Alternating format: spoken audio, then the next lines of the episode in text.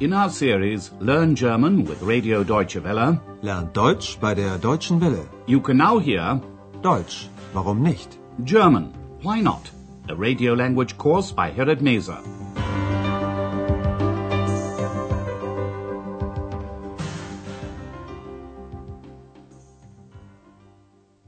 Liebe Hörerinnen und Hörer, Hello and welcome back. Today you can hear lesson two. What can I do for you? Was kann ich für Sie tun? Andreas the porter is sitting at the reception desk of the Hotel Europa. It's a busy morning like any other at the hotel. A few guests are paying their bills, others need information. For example, they want to know how to get somewhere, as you'll hear in the next three dialogues. In the first scene, a young man walks up to the reception desk. What does he ask, Andreas? Guten Morgen. Gibt es hier ein Telefon? Aber natürlich. Kann ich mal telefonieren? Gern. Das Telefon ist hier. Hier bitte. Danke. Zwei, fünf, eins, neun, vier. Becker? Schmidt. Guten Tag, Frau Becker. The young man asked if there was a telephone he could use. Listen to the scene once again. First of all, the man asks, Is there a telephone here? Gibt es hier ein Telefon? As every hotel has a telephone, Andreas replies, But of course. Gibt es hier ein Telefon? Aber natürlich. Then the young man asks if he can use the telephone. Kann ich mal telefonieren? Andreas hands the man the telephone and he dials a number. At the other end, a woman picks up the phone. Did you notice that both the man and the woman gave their surnames? In Germany, it's normal to give your surname, not the number, when you answer the phone. Becker? Schmidt. While the young man is phoning, Andreas turns his attention to an elderly lady who's just walked into the hotel. She looks as if she needs help. She's looking for the station. Bahnhof. Listen to the second scene. How does the elderly lady react to what Andreas says to her? Guten Tag. Entschuldigen Sie, können Sie mir helfen? Gern. Wissen Sie, ich bin fremd hier. Und wie kann ich Ihnen helfen? Ich suche den Bahnhof. Der Bahnhof ist ganz in der Nähe. Gott sei Dank. Ja, das ist ganz einfach. Sie gehen zuerst rechts Zuerst rechts, hm, und dann die zweite Straße die zweite Straße, wieder rechts. wieder rechts. Also, zuerst rechts, dann die zweite Straße wieder rechts. Vielen Dank. Bitte sehr.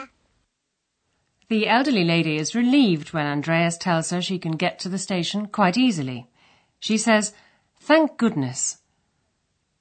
Listen to the scene once again. First, the woman asks Andreas if he can help her. Excuse me, she says, Can you help me? Entschuldigen Sie, können Sie mir helfen? Andreas does so gladly, but first the woman explains that she's a stranger, literally strange, fremd, here in Aachen. Wissen Sie, ich bin fremd hier. Andreas asks her, And how can I help you? Und wie kann ich Ihnen helfen? Then the woman explains that she's looking for the station, Bahnhof. Ich suche den Bahnhof. Andreas tells her that the station is quite near. Der Bahnhof ist ganz in der Nähe. He tells her the quickest way to get to the station. It's quite easy, he says. Das ist ganz einfach. First, the woman has to go right. Rechts. Sie gehen zuerst rechts Then she has to take the second street, Straße, und dann die zweite Straße and then right again. wieder rechts. And before Andreas has time to catch his breath, X interrupts. She obviously enjoys making fun of the woman and pretends that she's a stranger who needs directions too. Entschuldigen Sie, können Sie mir helfen? Aber gern, gnädige Frau. Wissen Sie, ich bin fremd hier.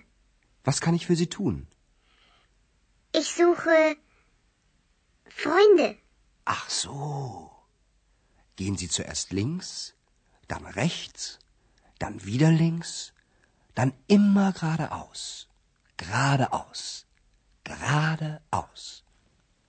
X says she's looking for friends. Listen to the dialogue once again.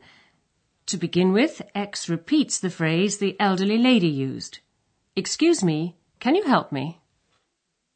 Entschuldigen Sie, können Sie mir helfen?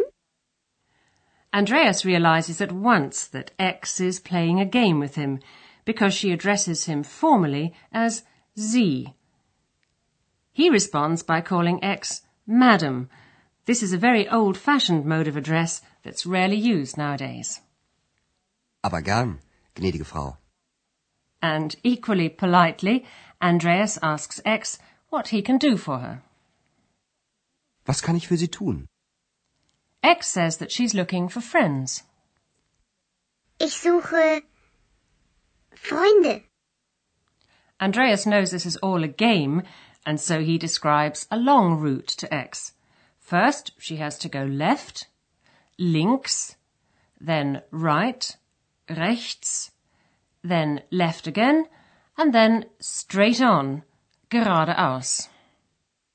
Gehen Sie zuerst links, dann rechts, dann wieder links, dann immer geradeaus. Geradeaus.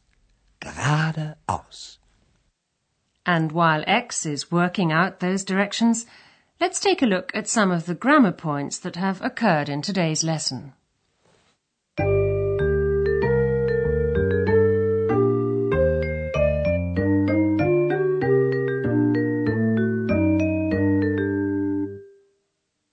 And we'll start off with the article.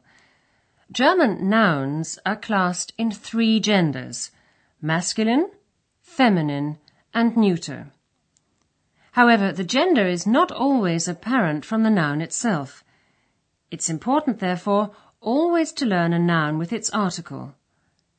Before masculine nouns in the nominative case, the definite article is der. The indefinite article is ein. Der. Der Bahnhof. Ein Bahnhof. Before feminine nouns, the definite article is die. The indefinite article is eine. Die. Die Straße. Eine Straße. Before neuter nouns, the definite article is das. The indefinite article is ein. Das. Das Telefon. Ein Telefon. And the plural form of definite articles in the nominative case, whether before masculine, feminine, or neuter nouns, is always die. Die Bahnhöfe. Die Straßen. Die Telefone. The indefinite article is used when you mention a noun for the first time in a conversation, or when the noun is used in a general, undefined sense. The definite article, on the other hand, is used when you're talking about something specific, or to refer to a noun which has already been mentioned. Gibt es hier ein Telefon? Ja, das Telefon ist hier. And next we come to the modal verb können. Können. Können. Modal verbs, as you know, modify other verbs. That is, they express nuances of meaning. In today's lesson, you heard the modal verb können. In the first example, it expresses permission as in the question, Can I use the telephone? Kann ich mal telefonieren? or it expresses a possibility. For example, the possibility to do something for someone else. Was kann ich für Sie tun? Or it expresses ability in the sense, for example, of being able to help someone.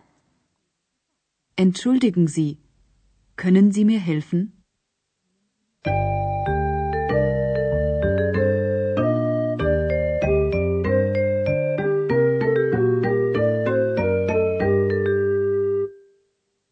And now listen to all three scenes from the beginning once again.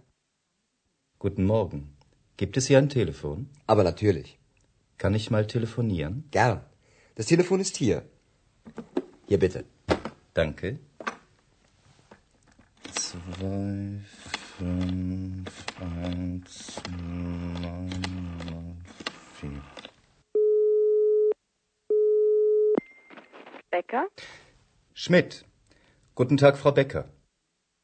In the next scene, Andreas tells an elderly lady how to get to the station. Guten Tag. Entschuldigen Sie, können Sie mir helfen? Gern. Wissen Sie, ich bin fremd hier. Und wie kann ich Ihnen helfen? Ich suche den Bahnhof. Der Bahnhof ist ganz in der Nähe. Gott sei Dank. Ja, das ist ganz einfach. Sie gehen zuerst rechts Zuerst rechts, mhm, und dann die zweite Straße die zweite Straße, wieder rechts. wieder rechts. Also, zuerst rechts, dann die zweite Straße wieder rechts.